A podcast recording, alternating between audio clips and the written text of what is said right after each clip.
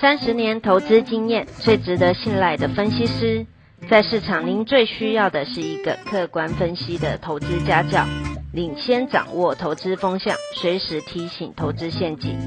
亲爱的粉丝朋友们，一定要记得要按订阅，并且开启小铃铛，才不会漏掉蔡总每一天对盘市精辟的解析哦。各位粉丝朋友，大家好，我是陈章，现在是礼拜四盘后的分析。今天大盘终于露出了曙光，在解除通膨的隐忧，也化解了美国债务的危机。所以今天台北股市呢，在外资买超两百多亿的情况之下，大涨了三百二十点。涨幅直逼两趴，那收盘是一万六千七百点之上，明天周末挑战月线的一万七千点整数关卡，但提醒大家，明天晚上美国会公布上个月的非农就业报告，这份就业报告将会牵动联准会是不是会收缩 QE。所以不建议盲目的追高，但是为什么我们说这个地方露出了曙光？因为现在影响盘面两大利空，第一个就是美国债务的危机，那现在最新的这个参议院两党呢会达成协议，把这个债务的上限呢延长到今年的十二月底，所以至少争取到两个月的缓冲。再过来通膨的问题，俄罗斯会全力供应欧洲的天然气，让最近飙涨带动通膨的欧洲天然气期货，已经从昨天礼拜三到今天的礼拜四开始明显的回落，那这个会疏解通膨的压力。当然，我不是说通膨就此呢全部的结束哦，我不是这样讲哦。只是说，现在最为紧张的时刻应该没有了，所以在这样的情况之下，台北股市短线的反弹，也就是说本周出现的一六一六二这个低点是有支撑的。那在这样的情况之下，你该如何操作？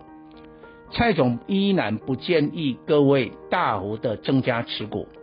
你还是要控制在持股比例。五成左右，然后呢，保留五成的现金，但是你可以调整你的持股。今天盘面先说电子，当然这些全指股啦、联电啊，尤其是联电，因为九月的营收还是不错。那有一些 IC 设计啊，集中在 IP 的，我认为为什么 IP 这些的个股智源啦、啊力旺啦、金星科会涨停，倒不是它基本面特别厉害。而是筹码，它比一般呢、过去这个波段涨很多的 IC 设计，那个筹码比较干净，就一般人不会去碰的的股票，反而稳定了。当然有一些业绩的股票也有表现不错，但今天的伏兵是因为比特币来到了五万美金以上，所以板卡的股票技嘉领军涨停板的好几档。但传产呢，你有没有发现？今年的行情始终要看航运股的脸色，像最近航运股在跌，所以大盘就喋喋不休。今天航运大涨，指数就成功的涨升了三百多点。但今天在航运股最令人注意的，倒不是货柜轮了，而是蔡总这个波段全力看好的散装轮。说到散装轮，全市场蔡总最领先。布局，在今年年初很早很早的时候，二六一七的台行，我的会员就买在十九点八五，绝对没有讲错哈，这个是二十块以下。后来我们卖在四十块，轻松赚到了一倍。接下来我们复制台行的成功模式，几乎啦，几乎每一档的散装轮，我的会员都介入，裕民啦，中行啦。新兴啦，辉阳 KY 啦，世维行通通都做过，而且每档都大赚。所以蔡总呃称为这个散装轮黑马的发掘者或者导师，老实讲也不为过。但我想告诉你，如同我在礼拜三的专题，我说散装轮在明年年那个过农历年之前有一波的行情。现在甚至我们从业绩的角度来看，非常笃定是一个回升行情。像货柜轮哦，我不敢讲会回升啊，但是我认为它可能是跌升的中期反弹哦，光是这样价差就不少了。但是呢，我们没有那么乐观说哦回升，回升的意思就是要突破前波的高点。但我认为散装轮有这个机会，为什么？